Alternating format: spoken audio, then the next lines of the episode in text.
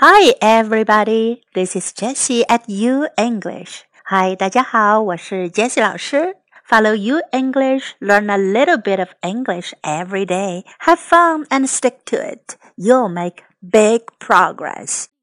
关注 U 英语微信平台，每天英语学一点，快乐学习，坚持到底就是胜利。今天我们接着学习四个词的句子。Number forty-one. It drives me crazy. It drove me crazy.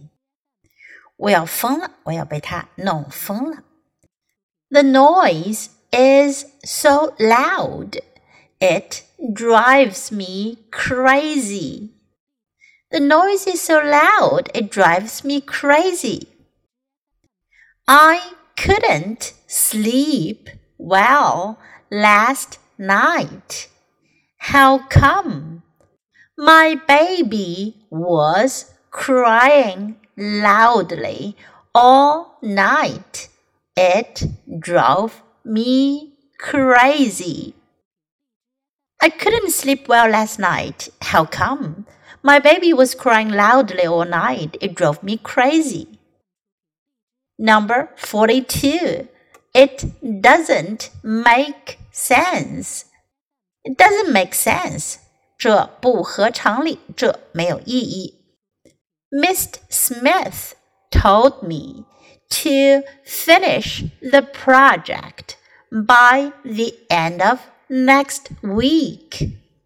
It doesn't make sense. You're already working on five projects and your team only has four people. Mr. Smith told me to finish the project by the end of next week. It doesn't make sense. You're already working on five projects and your team only has four people.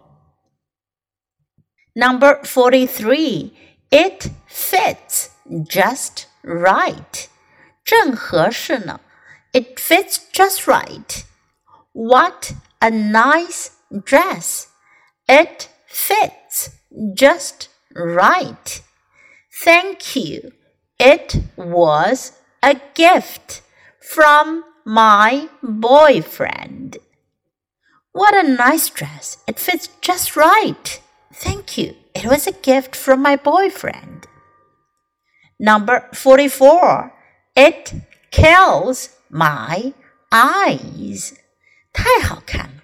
It kills my eyes. I bought a dress yesterday at a very expensive shop.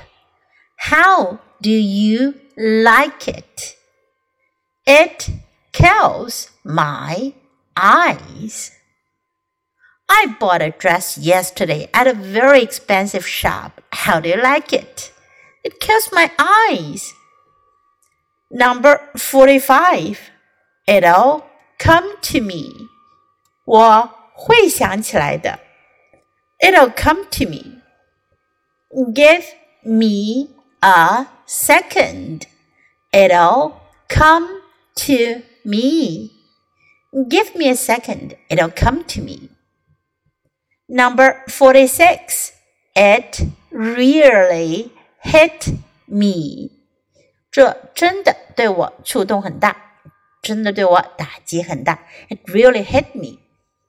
You've been working a lot harder since the boss chewed you out. It really hit me. If I lose this job, I have nothing. You've been working a lot harder since the boss chewed you out. It really hit me. If I lose this job, I have nothing. Number 47. It's hard to say. 很难说. It's hard to say.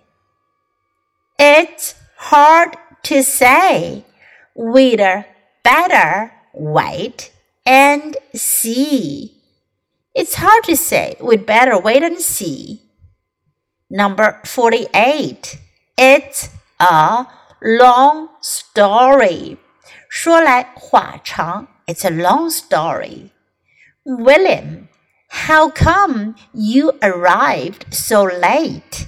It's second half now. Oh, it's a long story. William, how come you arrived so late? It's second half now. Oh, it's a long story. Number 49. It slipped my mind.